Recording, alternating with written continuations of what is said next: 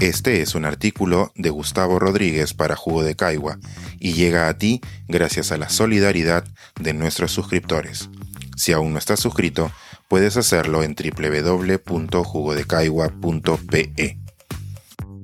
Próstata en la FM. Que tu edad te estalle en la cara antes de desayunar. Hace un par de domingos estaba en mi cocina preparándome el desayuno y se me ocurrió optar por la radio en vez de conectarme a Spotify.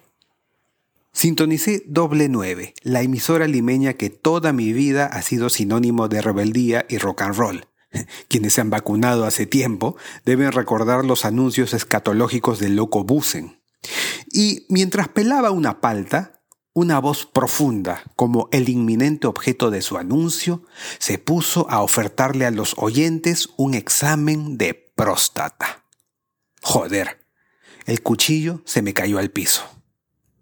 En las últimas décadas solo había asociado los achaques de la edad a las radios que pasan canciones de José Luis Perales, y jamás hubiera pensado que una emisora que hoy difunde lo último de The War on Drugs podía recordarme que ya pasé la mayoría de peajes de la carretera. Es casi seguro que este artículo sea una manera de procesar el impacto y de encontrarle un sentido a la disparidad de sentirse joven mientras las estadísticas dicen lo contrario. Es verdad que encontrar el año de mi nacimiento en los formularios digitales cada vez conlleva un mayor riesgo de acalambrar mis pulgares, que mis amigos comparten hoy más historias de dolencias que de romances, y que las resacas duran cinco veces lo que duró la fiesta.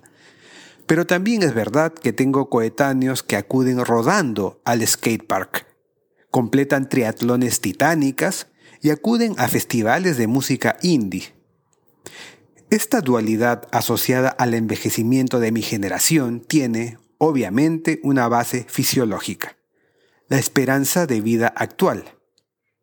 El año que yo nací, al ser un varón peruano, se esperaba que viviera un promedio de 51 años, con lo cual hoy se debería estar leyendo mi epitafio en lugar de estas líneas. Actualmente se espera que viva 74 años en promedio, y si fuera mujer, la cifra se elevaría a 79 años. Luego de los últimos 100 años de adelantos médicos y de jubilaciones que se postergan, cuesta creer que muchas de las figuras de nuestros billetes murieron siendo muchachones en términos actuales, como Valdelomar a los 31 años o Miguel Grau a los 45. Si la humanidad lleva miles de años asociando la cincuentena al final de la vida, es razonable que el hipotecnológico de las últimas 10 décadas nos encuentre descolocados al respecto. Y mucho más si solamente nos reducimos a una mirada evolutiva, en la que los animales que ya han procreado y criado descendencia no tienen mayor utilidad.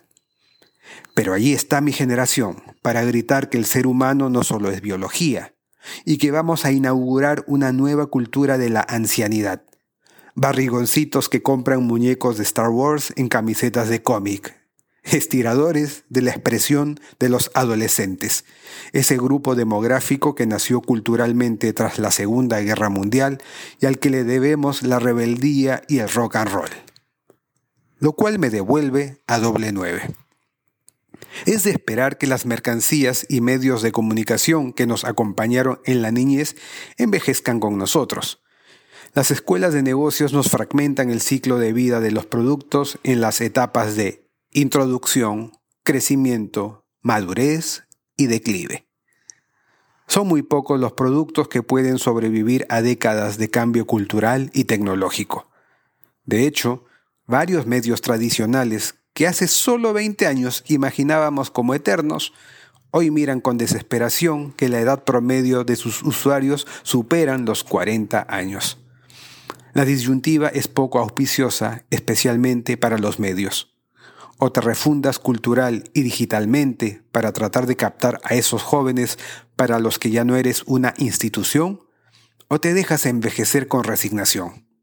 Lanzas el aviso de un especialista en próstata los domingos por la mañana, a la hora en que los mayorcitos vuelven de comprar su tamal, y te vas convirtiendo en el refugio de la nostalgia hasta desaparecer.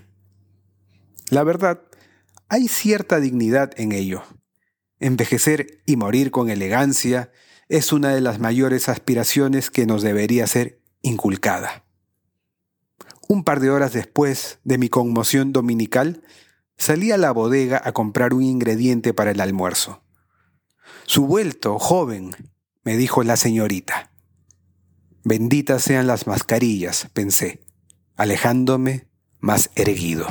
Este es un artículo de Gustavo Rodríguez para Jugo de Caigua y llega a ti gracias a la solidaridad de nuestros suscriptores.